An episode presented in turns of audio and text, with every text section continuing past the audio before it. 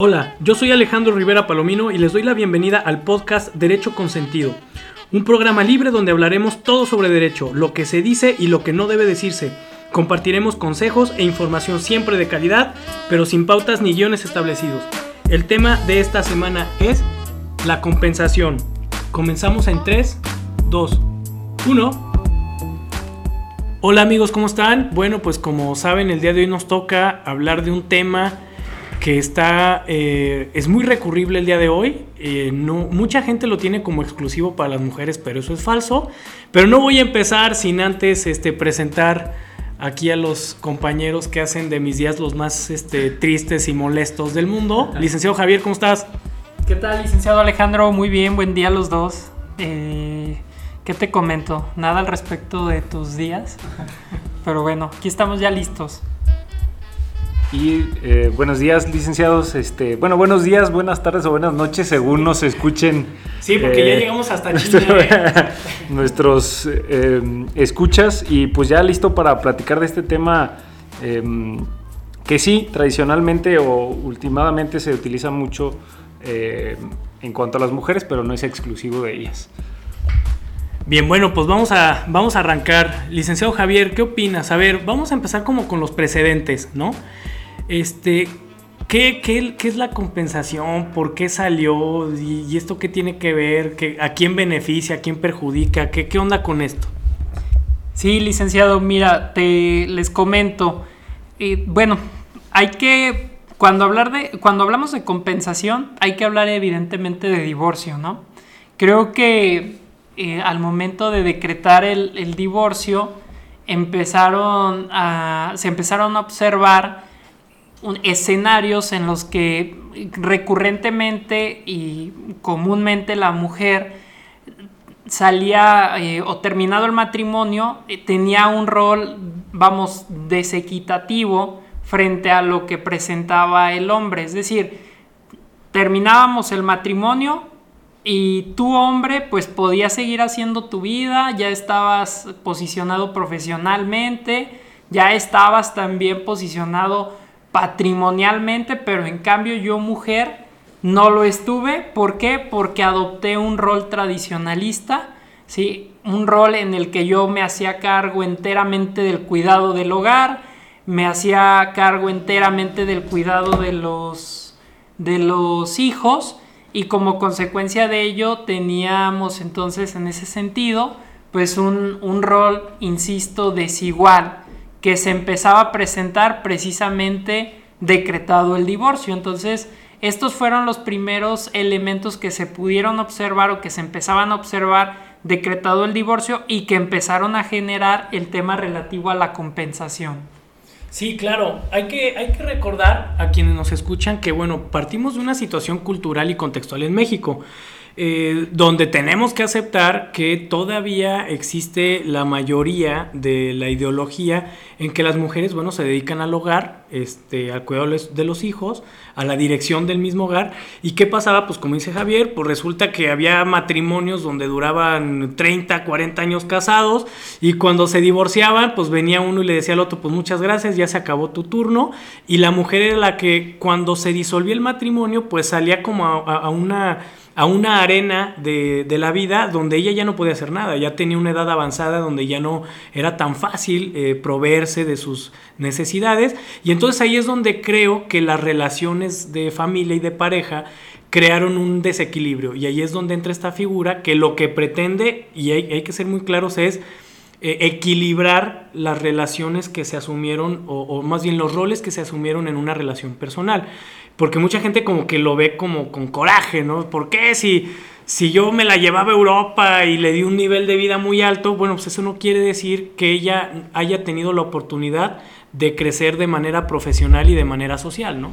Yo lo, yo lo definiría eh, como, es, es una medida de reparación, creo yo, ¿no? Mediante esta compensación, que solo puede ser decretada evidentemente por un juez, solicitada por una de las partes y decretada por un juez, repara precisamente esta, estos roles que tradicionalmente se le asignaron a la mujer, tú te quedas en el hogar, yo salgo, trabajo, creo patrimonio, eh, a través de mis esfuerzos en, no sé, consigo empresa, empresas, em, em, trabajos, a lo mejor constituyo empresas, hago un negocio y mi esposa o la mujer se quedaba directamente en el hogar, pues en el cuidado de los niños, eh, atendiendo la casa, como tradicionalmente eh, se le asignó ese rol.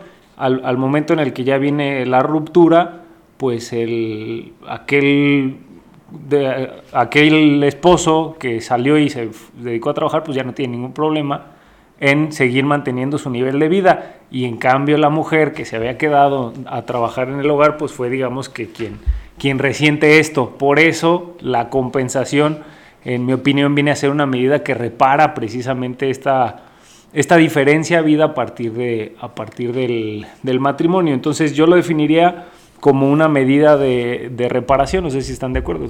Sí, totalmente. Y, y, no hay que perder de vista también, licenciados, salvo lo que ustedes consideren, que empieza a tener un boom a partir de la facilidad que se, se tiene respecto a el divorcio, ¿no? A partir del, del 2013, 2012, que empiezan a surgir los criterios respecto a que el divorcio se va a decretar con independencia de que se acredite o no una causal, pues entonces parecería que muchas personas entendieron esto como me divorcio sin consecuencias legales. Oye Javi, perdón que te interrumpa, pero yo creo que también tendríamos que tomar en algún momento tiempo para explicar por qué hay mucha gente que todavía me comenta qué pasa con las causales de divorcio, ¿no? Es algo que a veces es como muy normal para nosotros, pero en verdad la generalidad no sabe qué ha ocurrido con estas causales y por qué los jueces de pronto dicen, ya no me importa qué te pasó, sino pues lo que tú quieres es divorciarte. Bueno, es un, es un pequeño paréntesis porque el tema del divorcio creo que es otro que podríamos abordar en, este, en esta mesa y creo que a la gente le agradaría. Sí, yo creo que basta decir en, en torno al tema del divorcio de que pues ya es decretable sin necesidad de acreditar nada, ¿no? Y, e insisto, creo que, que muchas personas lo entendieron por ese lado, ¿no? Me divorcio y no va a haber consecuencias. Creo que por el contrario, el decretar el, vínculo, la disolución del vínculo, pues creo yo que genera una serie de consecuencias que hay que tomar en cuenta. Y también no olvidar que creo que es un punto central en la compensación, que el trabajo en el hogar hay que visibilizarlo. ¿sí? El trabajo en el hogar es eso, trabajo, y como consecuencia de ello tiene que ser remunerado, con independencia de quien lo haga. Mujer, u hombre. Venimos arrastrando una carga cultural, como dice Alejandro, en el que en la mayoría de los hogares quien lleva a cabo este trabajo es la mujer. Entonces hay que visibilizar ese trabajo porque al final de cuentas es eso y hay que remunerarlo. Y la compensación precisamente encuentra fundamento también en esta necesidad de visibilizar. ¿sí? Mm, disminuir la desproporción de patrimonios, pero además visibilizar también lo relativo al trabajo en el hogar. Sí, yo estoy de acuerdo. Ahora, yo quisiera hacer un comentario. La compensación, eh, abriéndolo a otro tema, ¿no? a mí no, no creo que sea exclusivo eh, del matrimonio. Finalmente la, la compensación deriva de cualquier relación de pareja que se vaya formando, ¿no? Es más, si me apresuran y de manera muy liberal, pues la compensación se puede dar en cualquier relación personal cuya, cuyos roles impliquen una desventaja de una persona a otra. Ya me meteré yo al rato en otras cuestiones. Pero sí, sí hay que tomar en consideración eso, porque también hay gente que es concubina, estas famosas uniones libres, que la gente tiene que también van a generar una compensación porque, insistimos, lo, que se quiere eh, proteger es el trabajo de aquella persona que estuvo realmente en el hogar y que permitió con ese esfuerzo que el otro o la otra este, tuviera un, acceso a, un desarrollo este, profesional y económico. Ahora, hay otra cuestión que yo quiero decir, y lo, y lo decíamos al comienzo, no es exclusivo de las mujeres. Sí, claro, la carga cultural en México es que una mujer se queda al cuidado del hogar, pero ya hay hombres que se quedan al cuidado del hogar y los hombres también pueden ser remunerados sin incluso ser juzgado por ser mandilones, ¿no? O por, ser amas de casa. Finalmente hacer esa situación es como muy peyorativa. Pero también recordemos que ya hay matrimonios y parejas del mismo sexo. Entonces, creer que es exclusivo de las mujeres, eso no es cierto, porque hay parejas de mujeres que repiten estos estereotipos. Una mujer se va a trabajar y la otra mujer se queda. Es el mismo estereotipo, lo único que cambia es la relación personal o las personas que están inmersas, pero seguimos repitiendo el estereotipo. ¿eh? Sí, es, es un... Es un me, me parece que es una consecuencia prevista originalmente, si no me equivoco, En el matrimonio. prevista desde el matrimonio, precisamente para, y y fíjate, voy, voy a abrir ahorita otro tema, precisamente para compensar un poco cuando, cuando bueno, haciendo una, básicamente o de manera general, Suéltalo, hay suéltalo. dos, de manera general hay dos eh, regímenes patrimoniales en los cuales eh, el matrimonio en aquel entonces se podía constituir, ¿no? Nos casábamos dos opciones, por bienes separados o por bienes mancomunados, ¿no? Entonces, a partir de esta... mm, Otra vez, ver, deja Mi WhatsApp, celular, por mi favor, WhatsApp. hombre. Siempre, siempre que toco estos temas del matrimonio me, escriben, ¿se dan cuenta?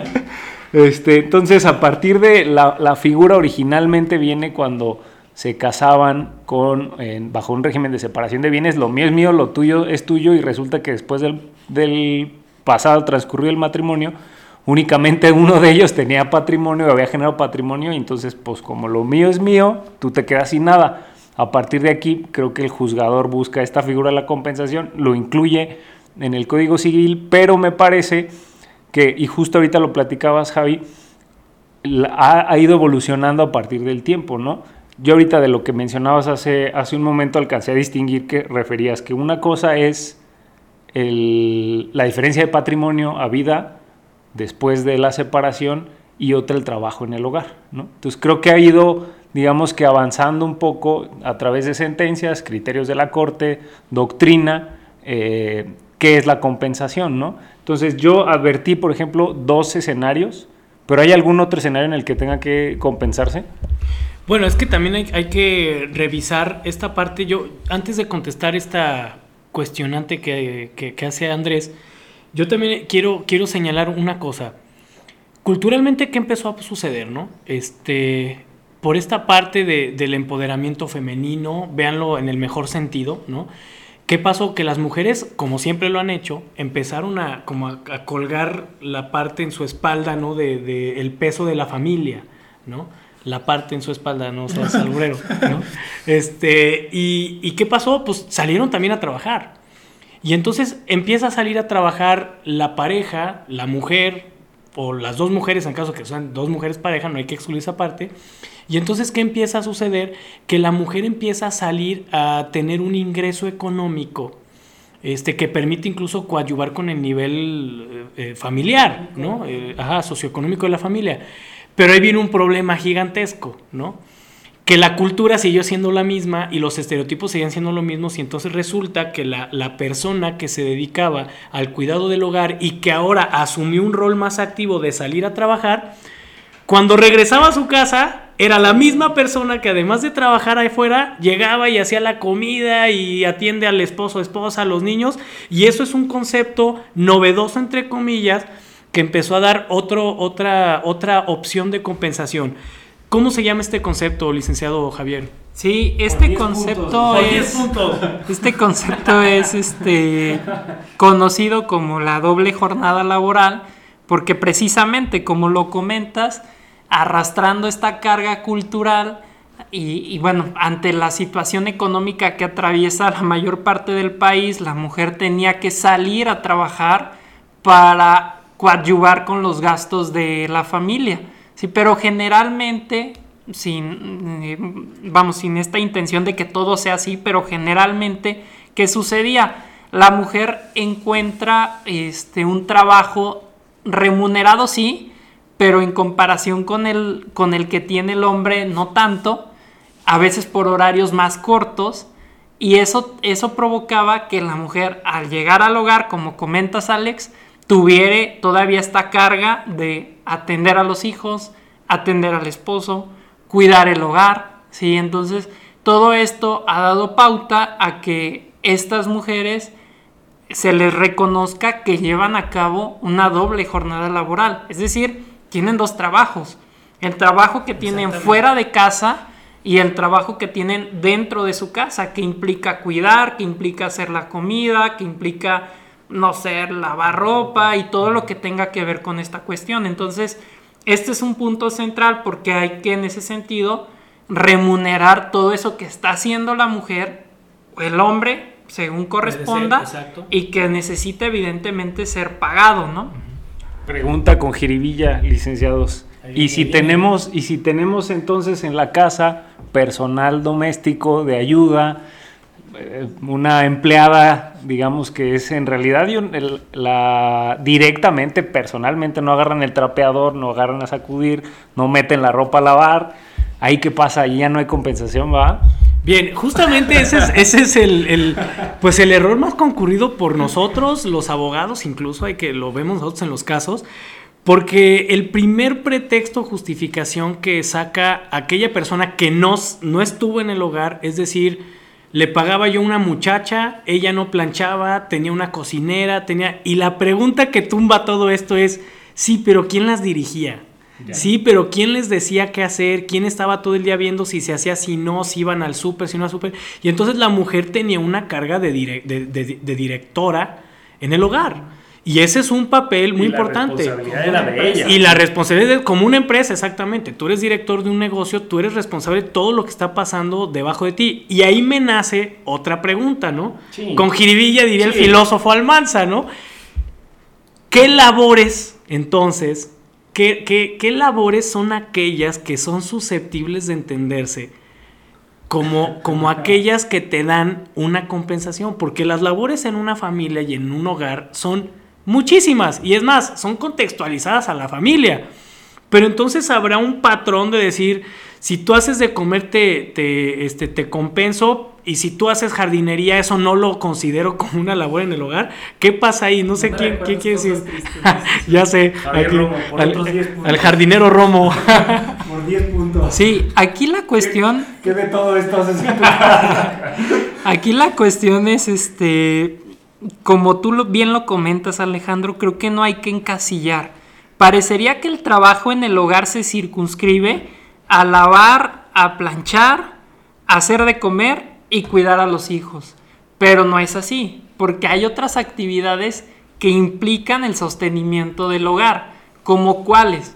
La jardinería sería una de ellas. ¿Cómo qué otra cuestión? Bueno, ¿quién se encarga de que todos los servicios de la casa estén perfectamente cubiertos? No que tú los pagues, sino que estés al pendiente, porque al final de cuentas se necesita alguien que esté al pendiente de estar pagando todos los servicios.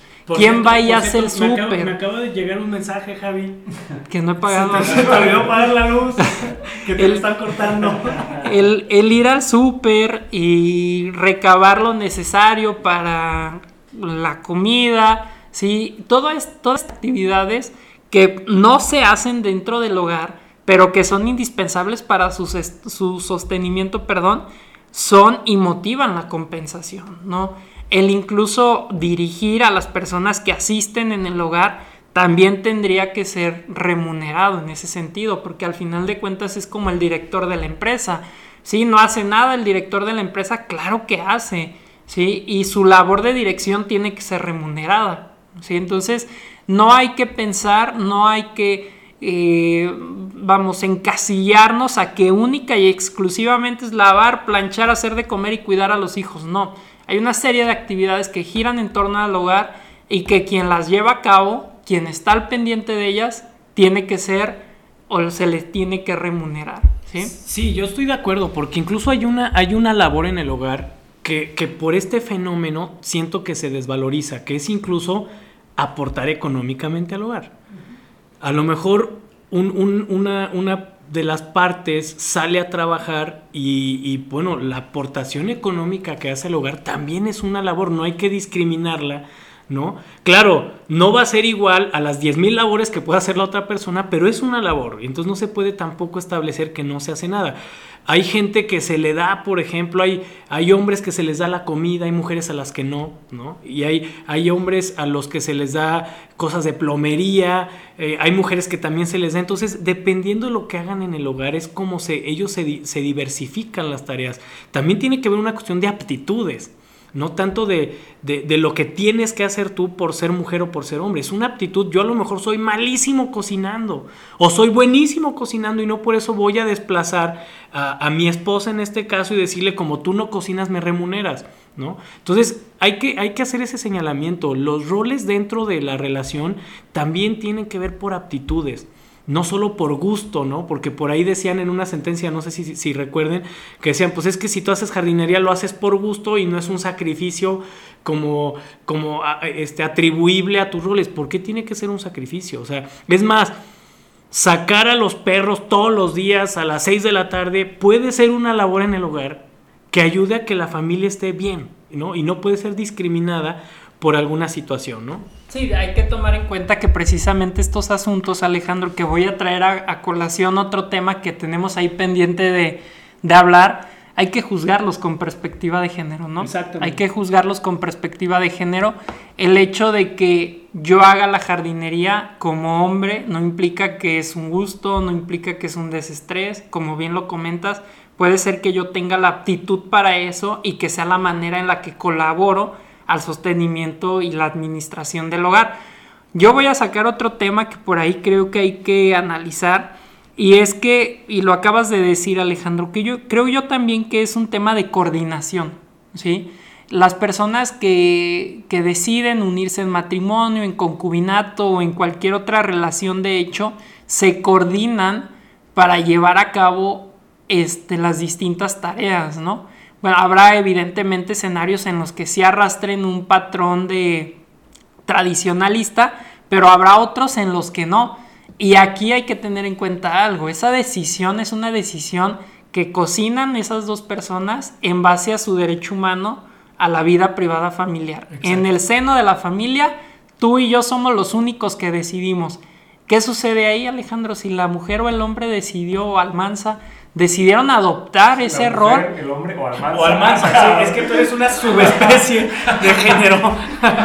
¿Qué, ¿Qué, sucede en ese caso? Hay que compensar. Si yo como hombre decidí y acordé con mi esposa que ella iba a salir a trabajar y que yo me iba a quedar al cuidado del hogar y de los hijos, ¿me tienen que compensar o no? Alejandro Palomino, estás en vivo. Gracias, buenos días a todos.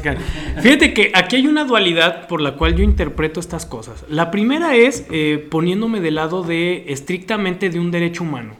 Finalmente, si yo me dedico al cuidado del hogar, sea como sea, este, los tratados internacionales lo reconocen como un trabajo remunerable. No sé qué tanto sea renunciable hasta cierto punto porque los derechos humanos pues no se renuncian, ¿no? A lo mejor se puede renunciar, no sé, la remuneración, pero es un derecho humano no renunciable. Entonces, ahí tendremos ya un problema de decir, bueno, pues sí ejerciste tu autonomía de la voluntad, pero este y tu vida privada, pero es un derecho humano al que pues, tienes derecho a ser remunerado.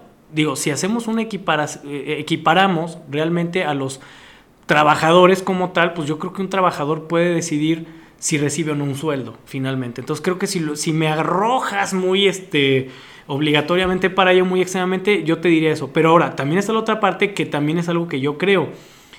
No podemos creer que en todos los casos, y menos actualmente que se está dando una, un, cambio vertiginoso en la materia social, que en todos los casos y en todas las parejas, el, el tomar una labor en el hogar sea por estereotipo. Porque, ojo, la compensación tenía o tiene como origen paliar también los estereotipos en ese sentido, los roles atribuidos a los sexos, ¿no?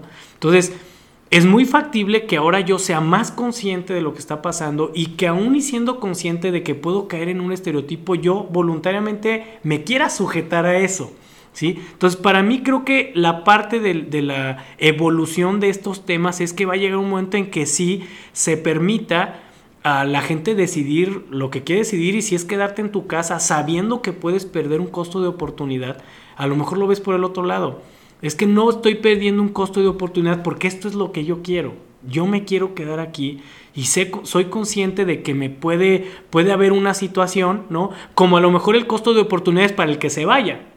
El que se va a trabajar también pierde un costo de oportunidad que es no tener las mismas vivencias y convivencias con, los miembros de la familia, ¿no? Entonces, ahí es donde yo sí creo, creo que por ahí va lo que comentabas, Javier, que es esa parte de que tendríamos que llegar a un momento en dejar al ser humano decidir, claro, siempre cuidando que no sea un estereotipo el que está detrás, finalmente, ¿no? Este, y así lograr una plenitud en el ejercicio de los derechos. Sí, es que precisamente me parece que hoy en día la justicia no puede estar basada únicamente en estas circunstancias, ¿no?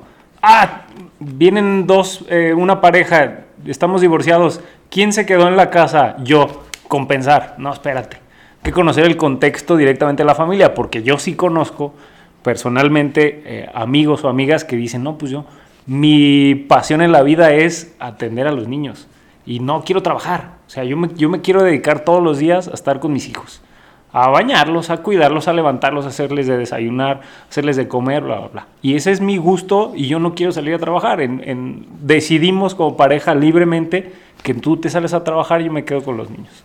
O al revés, ¿no?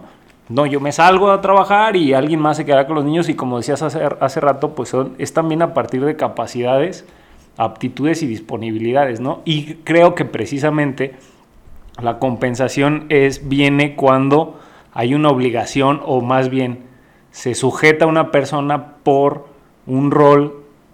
No, como tú eres mujer, tú te quedas en el hogar, tú atiendes a mis hijos este, y yo me voy a trabajar.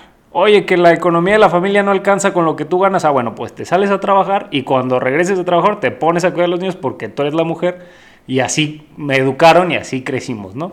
Precisamente creo que no si es por voluntad propia, si hay una convicción de ser, de, tomar ese rol, me parece que entonces no es en automático la compensación así por default. Sí, y es que hay una cosa también muy importante. Sabemos que, el, el, rezago cultural en este caso es muy grande y no queremos con, con este podcast creer que es que que México está en el primer mundo en este sentido y que reconoce que todas las mujeres ya están fuera de casa. que... No, no, no, no estamos diciendo eso porque sí lo quiero aclarar. Sin embargo, es también una parte de protección al mismo ser humano, sea mujer u hombre, ¿no? No podemos creer que en todos los casos los hombres, los hombres o mujeres sean incapaces de decidir. Ese es el problema, porque llega un momento en que esta protección pareciera que nos vuelve incapaces, ¿no? La mujer quiso quedarse en casa, sabía del costo de oportunidad, pero no, yo voy a decir que no, porque ella es tan débil que no es posible que haya decidido y se quedó en el hogar, necesita ser remunerada, ¿no? Aguas, porque al mismo tiempo eso, eso puede recaer en una revictimización de una persona en ese sentido. Entonces yo creo que, claro, es un poco utópico por el momento en que estamos viviendo, pero tendríamos que llegar al punto donde los seres humanos puedan decidir incluso dentro de su familia los roles que quieran tomar dependiendo de las aptitudes y deseos que quieran este, este, desarrollar dentro de la familia. Sí, aquí el punto precisamente es lo que comenta Almanza, ¿no? Creo que eh, este remedio paliativo que también por ahí comentabas tú, Alejandro, cae en un excelente momento, ¿no? Porque es un momento en el que tenemos que empezar a erradicar estos roles tradicionalistas, ¿no? De que la mujer por ser mujer es, apta para el cuidado del hogar, ¿no? Viene a, precisamente esta situación viene a tratar de visibilizar todo lo que la mujer hace y en ese sentido remunerarlo. Aquí precisamente creo yo, como lo comenta Alex, que no, no podemos caer en el, en el extremo porque entonces estaríamos haciendo nugatorios los derechos de la mujer en el sentido de elegir cuál es el proyecto de vida que tiene diseñado y que quiere llevar a cabo. ¿sí? Creer eh, indiscutiblemente que la mujer no pudo haber decidido eh, quedarse al cuidado del hogar es hacer nugatorio el proyecto de vida que tienen algunas mujeres, no generalizo, de precisamente quedarse al cuidado de sus hijos y del hogar. Pero al final de cuentas hay otro gran cúmulo de, de familias en las que se, eh, se reprodujo un patrón totalmente evidentemente discriminatorio y es ahí a donde precisamente tiene que llegar la compensación, donde se reprodujeron estos eh, patrones tradicionalistas que tienen que ser eh, evidentemente disminuidos a través de esta situación y hemos visto que cuesta algo de trabajo, ¿no? Cuando hablamos con muchas personas acerca de esto es ¿y por qué tengo que dar esta pensión? Van precisamente a esos hogares a los que tiene que llegar este tipo de remedios judiciales, ¿no? Fíjate que, que, aquí hay una cosa que yo insisto, este tema es como muy delicado porque a veces nos, nos enfocamos mucho en la mujer por el contexto social, pero lo que decimos no es tanto estar en contra de que una mujer se quede al cuidado del hogar y de los hijos. No, para nada. Es más, estamos defendiendo esa decisión. Si ella lo quiere hacer sin tener un estereotipo detrás, lo puede hacer. Pero también hay que, hay que cambiar los, los papeles. ¿Qué pasa si es la mujer la que decide irse a trabajar y ahora es el hombre quien autónomamente dice me quedo en mi casa? ¿Sí?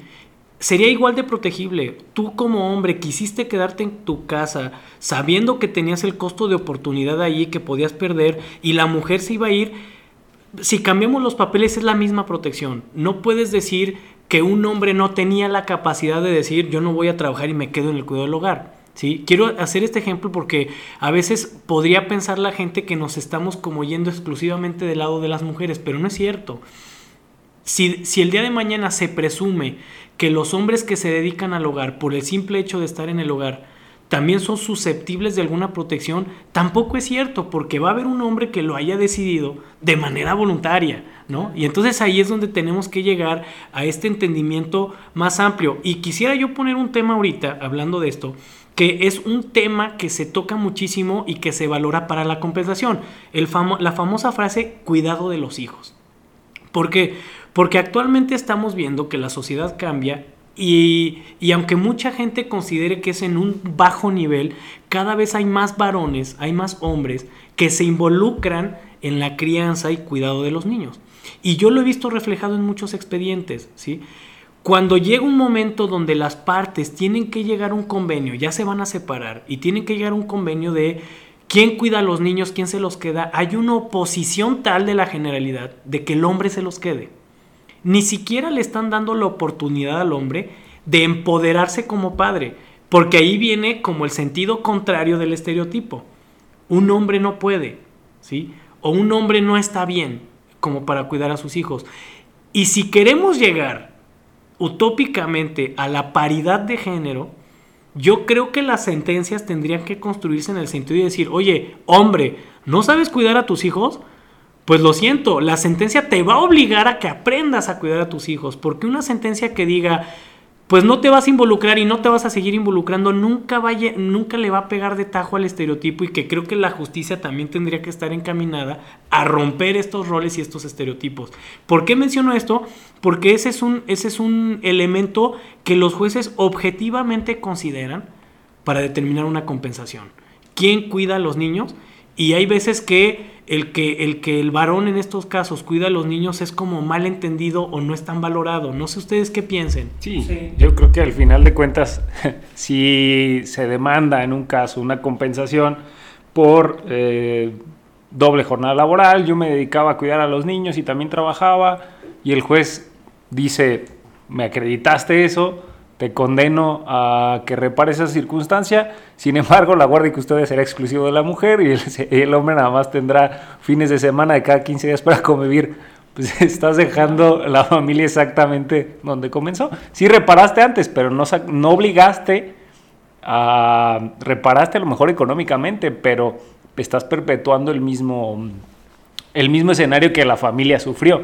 En ese sentido, creo que a lo que se refiere Alex es entonces oblígalos a que también tú asumas un, eh, un, rol activo en el día a día con los niños para que puedan también eh, generarse esa igualdad en el matrimonio que creo que al final de cuentas es, bueno, en el matrimonio, en el concubinato, en la, en la familia, ¿no? entre, entre los papás, eh, que al final de cuentas creo que es la finalidad última de, este, de esta parte, ¿no?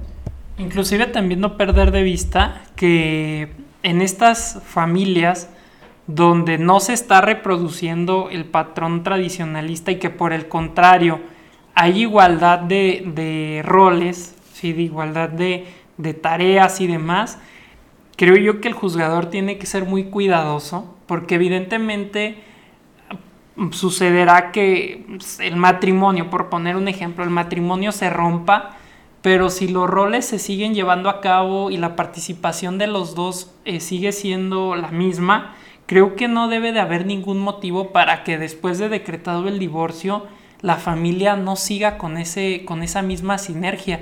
E incluso abonando a este objetivo que tenemos utópico de que los roles sean los mismos, creo yo que el juez debe de tomar todas las medidas necesarias para que una vez decretado el divorcio, la sinergia familiar siga siendo la misma y el hombre se involucre en la misma medida que ya lo venía haciendo, ¿sí? Para que en ese sentido haya una igualdad de, de esfuerzos y de apoyos, ¿no? Exactamente. Bueno, creo que creo que nos está alcanzando el tiempo, ¿no? Este, y si no esto lo vamos a hacer aburrido y tedioso y los que nos escuchan nos la van a rayar.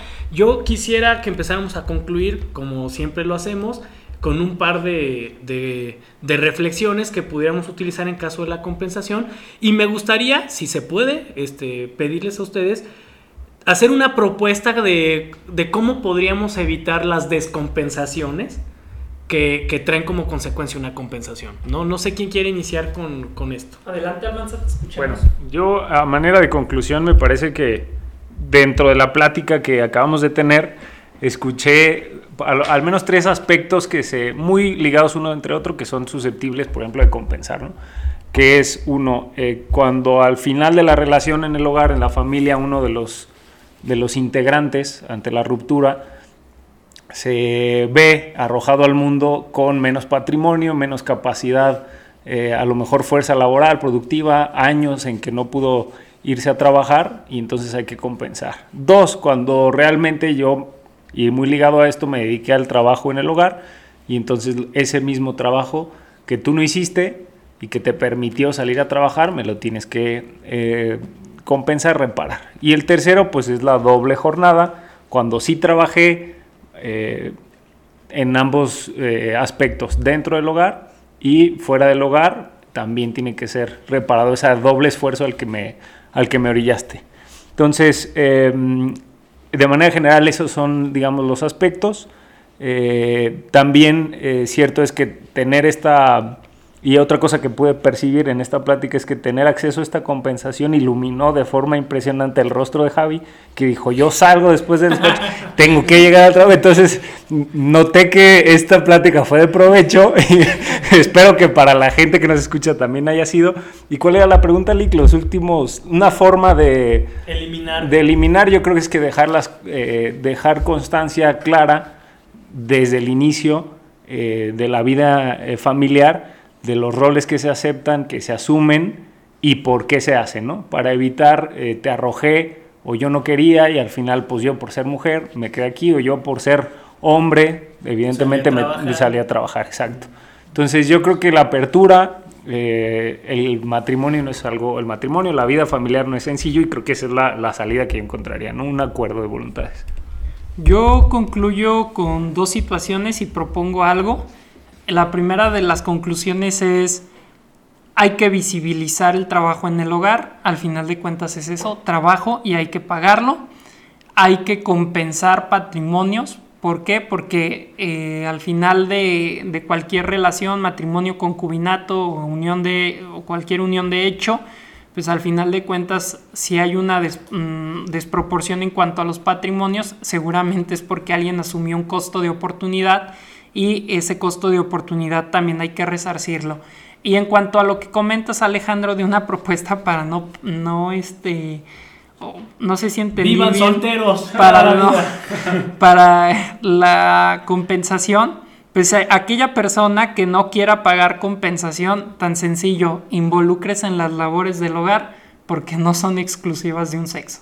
¿sí? Entonces, quien se involucre va en la medida en que hay evidencia de esta verdadera atención, de esta, de, esta conexión a las labores del hogar, pues evidentemente que se librará de pagar compensación.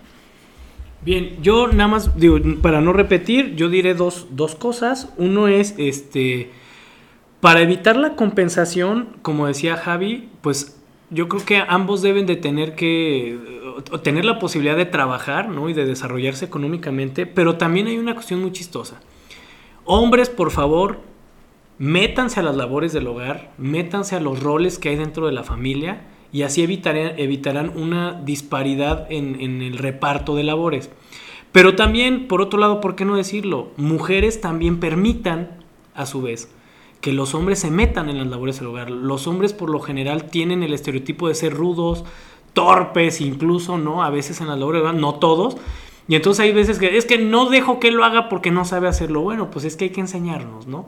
Finalmente, si ambos permitimos ese acceso, tanto hombres como mujeres, o incluso en una pareja homosexual, ¿sí? De una pareja del mismo sexo, esos patrones se repiten. Siempre hay alguien que tiene esa carga mayor que el otro y tienen que enseñarse a, repartir de manera par las labores en el hogar, ¿no? Y por último, que va a ser un poco mal, a lo mejor me, me puede escuchar mal, bueno, si al final de cuentas ustedes quieren seguirse sujetando a una relación que descompense, pues la opción que, que le puedo dar a aquella persona que salga a trabajar es, pues compensa de momento a momento págale de momento a momento como si fuera un trabajo a aquella persona que se está quedando y así no te vas a llevar una sorpresa que después de 20 años te van a querer este, eh, este demandar una, compensación y hacer una cuenta grande. Entonces, seamos también conscientes de que si nos vamos a sujetar a una relación así, pues entonces ir eh, remunerando de momento a momento estas, estas cargas dispares, ¿no? Eso es lo que yo concluiría. No sé si quieran decir algo más, licenciados.